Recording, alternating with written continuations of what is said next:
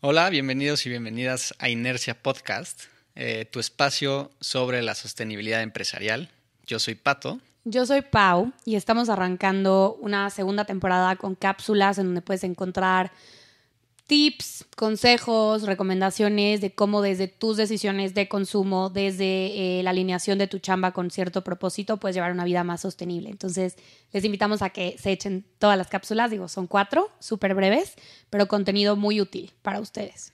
Recuerda que el impacto crea movimiento, solo hay que iniciarlo. En este último episodio, Pau y yo destacamos la crítica al famoso greenwashing y cómo las certificaciones imparciales son esenciales para mitigar este riesgo, discutiendo cómo las perspectivas limitadas afectan nuestra comprensión general en torno a las cosas, y en este caso en particular, en torno a la sustentabilidad. También exploramos el valor de estas certificaciones como las empresas B y cómo esto fomenta la transparencia necesaria para tomar mejores decisiones en nuestro día a día. Y una pregunta que siempre me perseguía era, Oye, ¿no será que estos libros están escritos por una persona que, si leyera este mismo tema de otro güey o de otra, otra mujer o desde otra perspectiva? Desde otra perspectiva. Poco común que muchos CEOs hombres utilicen el arte de la guerra de Sun Tzu como su manera de liderazgo. Decían qué historias nos cuentan. Y eso es eh, lo que ocasiona en muchos casos el greenwashing o el impact washing, Hoy queremos llevarlos en un viaje culinario muy especial con Amatibox. En el mundo de los eventos corporativos y de grupos grandes, a menudo nos encontramos con opciones de comida que son convenientes, pero no necesariamente saludables o sostenibles. Aquí es donde Amatibox está haciendo una diferencia notable. Imaginen un coffee break que no solo deleite sus paladares, sino que también cuida nuestro planeta. Amatibox redefine la experiencia de la comida en eventos con su enfoque en la alimentación saludable y sostenible. Cada platillo es una obra de arte, preparada para asegurar su frescura y calidad premium. Pero Amatibox va más allá de solo servir deliciosos bocados. Su compromiso con la sostenibilidad se refleja en cada aspecto de su servicio, desde la selección cuidadosa de ingredientes hasta su embalaje ecoamigable y retornable. Al elegir Amatibox para su próximo evento, no solo están optando por una experiencia culinaria excepcional, sino que también están apoyando un modelo de negocios que se alinea perfectamente con los valores de Inercia Podcast. Innovación, sostenibilidad y un impacto positivo en la comunidad. Así que para nuestro querido público que busca elevar su próximo evento con una opción que es tanto deliciosa como responsable, les invitamos a probar Amatibox. Visiten amatibox.com que se escribe A-M-A-T-I-B-O-X y descubran cómo pueden transformar su coffee break en una experiencia inolvidable y sostenible. Hola, bienvenidos a otro episodio de Inercia Podcast. Em, y bueno, si han escuchado los últimos tres episodios, hemos hablado mucho de eh, la búsqueda de propósito a través de la chamba, ¿no? Eh, también de los hábitos de consumo, cosas que compramos tal vez en piloto automático, por qué lo hacemos, cómo lo podemos modificar. Y específicamente en el último hablamos de cómo se ve esto en las diferentes generaciones, ¿no? Porque es muy sonado decir a los millennials les importa, a los centennials les importa, pero nos dimos cuenta que no, que en realidad impacta a muchas generaciones, diferentes niveles tal vez o niveles de intensidad, pero impacta. Em, pero no nos hemos puesto tal vez a pensar, y digo, no habíamos tenido episodios tan filosóficos, pero realmente como a querer desmenuzar y entender qué hemos aprendido, o no sé si tú, y ya abro pregunta, alguna vez te has preguntado, Pato, qué aprendemos creciendo que nos lleva a esas actitudes de consumo, a buscar ciertas chambas específicas, a que nos importe más o menos, que por lo general es menos, el medio ambiente, la sociedad y el impacto. Uf, Qué pregunta tan profunda. Tan intensa. Pero me, encanta porque al final es algo que desde chico yo siempre fui como muy intenso y muy este, rebelde, ¿no? Y, una pregunta que siempre me perseguía era, oye, ¿no será que estos libros están escritos por una persona que, que si leyera este mismo tema de otro güey o de otra, otra mujer o... Desde otra perspectiva. Desde otra perspectiva, ¿no? Y, siempre fue como esa, esa constante idea de te limitas a conocer solo una versión, ¿no?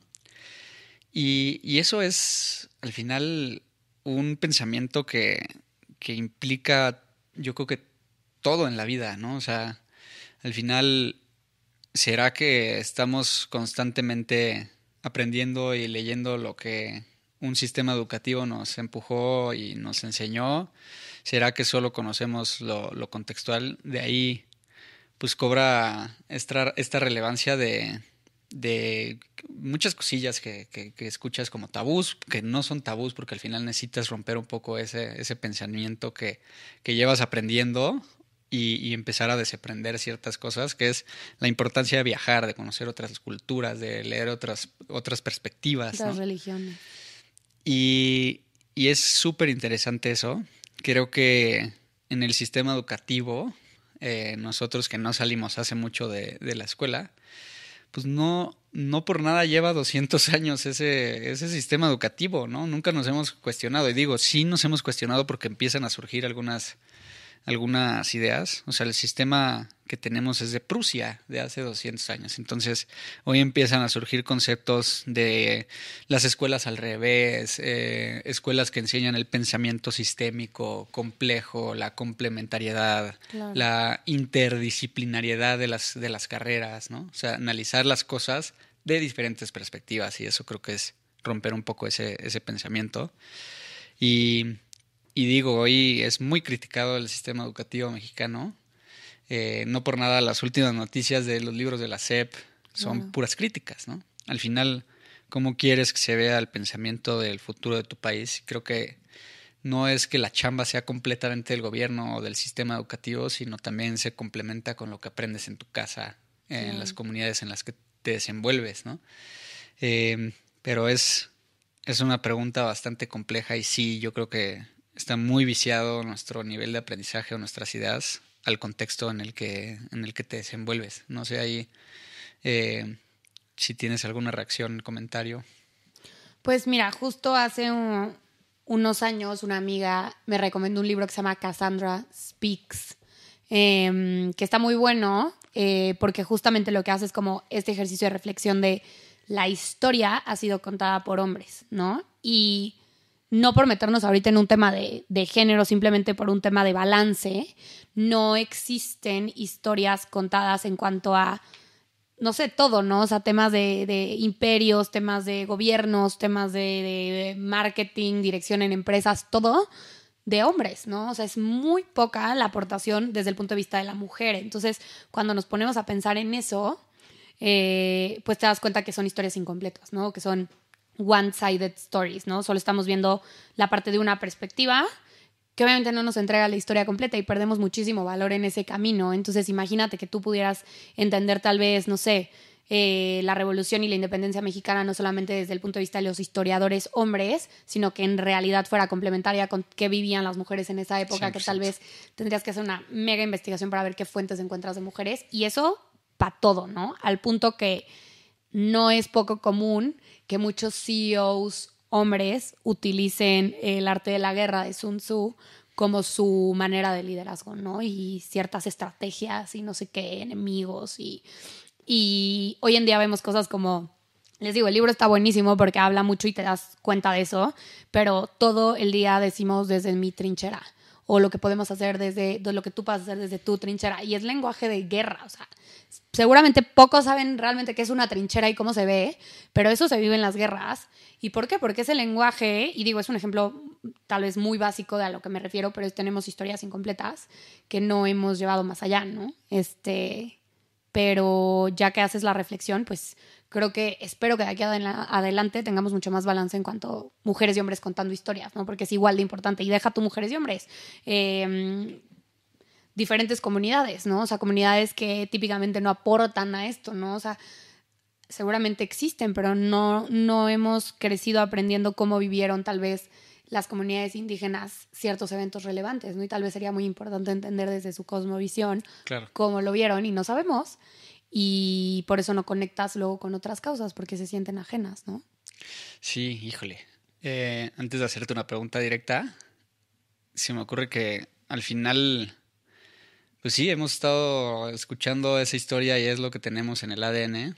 Eh, hoy he visto muchos esfuerzos no solo a nivel como las ideas que, que decía de innovadores, de cambiar un poco el paradigma y empezar a innovar y pilotear algunas ideas, sino también eh, pues este quinto sector o fuente de poder que le llaman los medios de comunicación y el periodismo, ¿no? Al final, el periodismo, eh, la educación, la religión, también hasta cierto punto puede tener ese peligro de un mecanismo de eh, control de masas.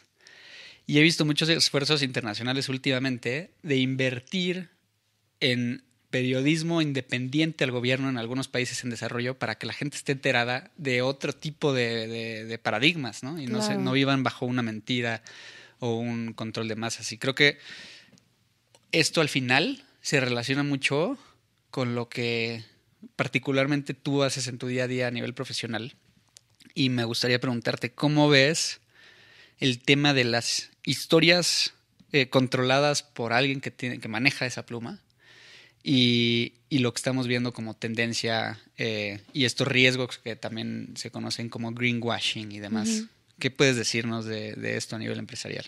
Pues ve, justo nada más antes de meterme en la pregunta, hace bien poquito se firmó un pacto que no sé si viste, que es el pacto entre medios en México, que digo fue liderado por una organización que se llama A Favor de lo Mejor, que tal cual lo que hace es eh, buscar que se balancee la comunicación eh, positiva y de cambio con todas las notas amarillitas de ya mataron a tal por cual en otra vez, ¿no? O sea, ahí es como, ok, eso no incentiva ningún cambio. Y se firmó este pacto entre medios y participaron muchos de los principales medios del país. Digo, esperamos que se ejecute de la mejor forma. Pero a mí me encantó ver eso porque entonces lo que hacen es hay un compromiso en cuanto a cómo se va a nivelar y filtrar la información para que sigas informado, pero también no estés informado de puras cosas desastrosas, malas, que solamente ocasionan más de eso. Entonces eso, ahorita que decías esto, me acordé y la verdad está muy interesante. Igual lo pueden buscar eh, como el pacto entre medios México se acaba de firmar. Y a nivel profesional, pues total, ¿no? O sea, al final es... Eh, las empresas deciden qué historias nos cuentan. Y eso es eh, lo que ocasiona en muchos casos el greenwashing o el impact washing, que ya lo hemos tocado, pero prácticamente es cuando una empresa pinta de verde una acción que en realidad no genera impacto o no necesariamente es relevante para la operación de la empresa, ¿no? Entonces, por ejemplo, soy una empresa que saco mi colección de eh, Pride en el mes de orgullo de la comunidad LGBTQ+, pero en realidad no hago ningún esfuerzo a nivel contratación, a nivel equidad, a nivel de inclusión. Entonces, es greenwashing, porque de nada sirve que hacia el exterior lo hagas cuando al interior no hay congruencia, ¿no? Entonces, eso es a lo que nos referimos con greenwashing, pero yo en específico, que trabajo en temas de certificaciones, eh, creemos que súper importante la validación de un tercero en estos temas, ¿no? Y es tan sencillo como llevarlo a un nivel en el que es como decir que hablas inglés, pero no tienes un TOEFL, o que hiciste la carrera, pero no tienes un título, o que yo no pondría en tela de juicio de que si hables inglés, pero ¿cómo lo compruebas ante un tercero? ¿no? Y, seguramente el de al lado sí tiene su, certificación de inglés. Y el punto es, lo tenemos que validar porque aunque como empresa esperemos está ejecutando bien, también esas certificaciones nos ayudan a entender qué debemos comunicar y cómo y qué tan relevante es para nuestra operación, ¿no? Entonces, por ejemplo, la certificación de empresa B lo que hace, eh, o las B Corps, que es en donde yo me desempeño, prácticamente lo que hace es evaluar en todas las áreas del negocio, ¿no? Entonces, si tú ves y, el objetivo justo es que si un consumidor, inversionista, eh, talento joven ve la, certificación de empresa B, tenga la certeza de que esa empresa toma decisiones de negocio desde su eh, gobernanza pensando en la sociedad del medio ambiente y no solamente en la rentabilidad, que a nivel colaborador vas a tener un buen desarrollo, un justo desarrollo, que hay prácticas de equidad e inclusión, que a nivel proveeduría también se evalúan impacto ambiental y social al momento de tener alianzas y que vas a cuidar si eres una planta manufacturera, qué impacto tienes en las comunidades. A nivel clientes que hay, eh, desde qué cookies utilizas en tu sitio para captar esa información hasta qué garantías das al, al, cliente. Y por último, obviamente, medio ambiente, ¿no? O sea, ok, fregón que haces todo eso, pero ¿qué onda con tu consumo de agua, de electricidad, tu manejo de residuos? Entonces, la certificación ve lo que hace es que tú llegues y tal vez como consumidor no quieres hacer toda la chamba de todo esto, pero sí decir, voy a comprar esto que es B, aunque tal vez está 20% encima o 10% por encima del producto X, pero porque sé que alguien ya auditó y validó por mí y por mi paz eso. Y lo mismo para inversión y lo mismo para talento que quiere dedicar su vida a algo que genere impacto, ¿no? Entonces, Eh, yo sí creo mucho en las certificaciones. Obviamente no solamente en la certificación B, hay un montón de otras certificaciones. Fair Trade es muy buena, pero más hacia el exterior y demás. Em, pero es una manera de evitar estas prácticas. 100%. Y ahí, digo, el rol también de que de quien ve esas certificaciones implica también una investigación o entendimiento de qué te quiere decir este tercero verificador, ¿no? O sea, como lo estás diciendo, hay algunas que son muy internas, muy externas.